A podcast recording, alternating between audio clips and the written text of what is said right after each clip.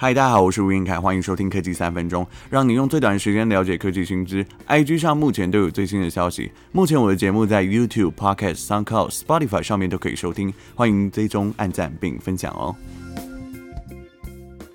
今天是十一月十二号，最近有一个新的新闻，就是 Google 相簿宣告未来的走向，在二零二一年六月一号开始取消高画质的无线上传空间。随着使用者人数越来越多嘛，伴随的就是极高的资料量。在这一次 Google 声明中就有提到，每天都有十亿人使用 Google 相簿，每周备份的数量高达两百八十亿张，就是指照片的部分。它在未来高画质备份的新照片跟影片都会比照 Google 的云端硬碟服务，还有 Gmail 等其他 Google 服务会记在这个十五 GB 或是购买的 Google One。它的储存空间。那如果你在未来可能还是想要持续使用这个服务的话，那你就要额外购买 Google One。那目前两大主流的手机系统厂商所提供的账号方案，就是像 Google 的免费储存空间是十五 GB 嘛，那 Apple 的部分是 iCloud 五 GB。未来订阅什么服务就看你的需求。那我稍微看了一下这一次 Google 发的一封信里面。他其实有讲到说，因为他们在过往太多人使用了嘛，然后压缩照片这件事情对他们来讲的影响，呃，其实也造成一点负荷。那你一定会很好奇，过去在免费时代的时候，Google 相簿都在做些什么事呢？它就是会把你使用者上传的照片或是影片资料进行机器学习，让软体去辨别人脸、场景、动物等等这些资料的模型。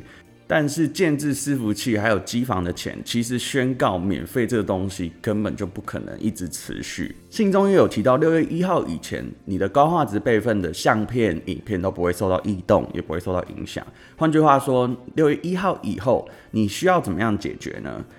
我这边有稍微提了一下几个方法，就是你付费订阅 Google One 的云端空间，一百 G 的话是每个月六十五块。两百 G 每个月九十，那其实它还有提供更上一层啊，一 TB、两 TB 的量，那最多最多就是三百三十块，它也可以提供家庭成员的方案。OK，Apple One 的话，iCloud 的云端空间个人方案就是每个月三百一十五，然后家庭方案是三百九十五块，那其实就内含了 iCloud 五十 G，如果是家庭方案的话是 iCloud 两百 G，这边是指 Apple One 啊。当然，你可以单买 iCloud。第三种方案是，如果你是大专院校的学生，其实多数的学校有提供 Google for Education 的教育账号，有无限量的免费储存空间。原则上，你毕业以后还是可以继续使用。部分学校是毕业后即收回，这个东西要非常注意，因为你有很多珍贵的照片或是档案资料的话，你就必须要加紧转移。它是有提供这个功能的。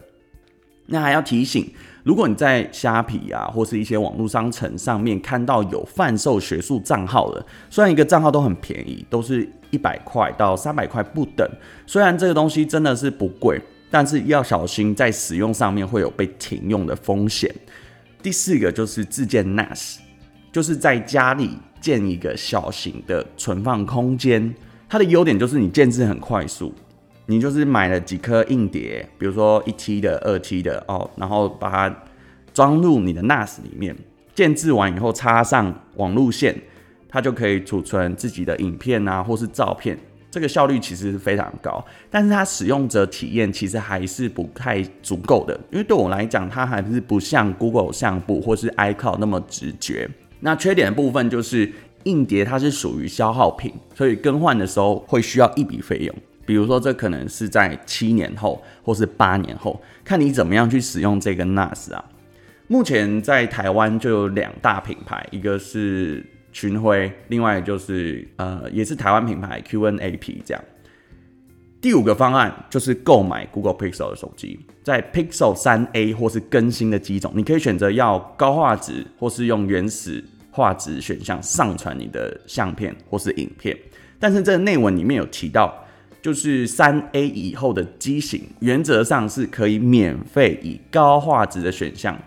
无限储存空间，但是原始画质就会记录你 Google 的账户储存空间里面。所以换言之，目前 Google 政策当中，Pixel 手机还是可以保有 Google 的相簿高画质储存空间的服务。当然，这个政策还是有可能会被取代。好了，以上就是这一次十一月十二最新的消息。如果你喜欢以上的内容，欢迎按赞、订阅并分享。在这一篇文章里面，我也会放在 Medium 上面，有兴趣的人可以一起来看看。那我们下次再见，拜拜。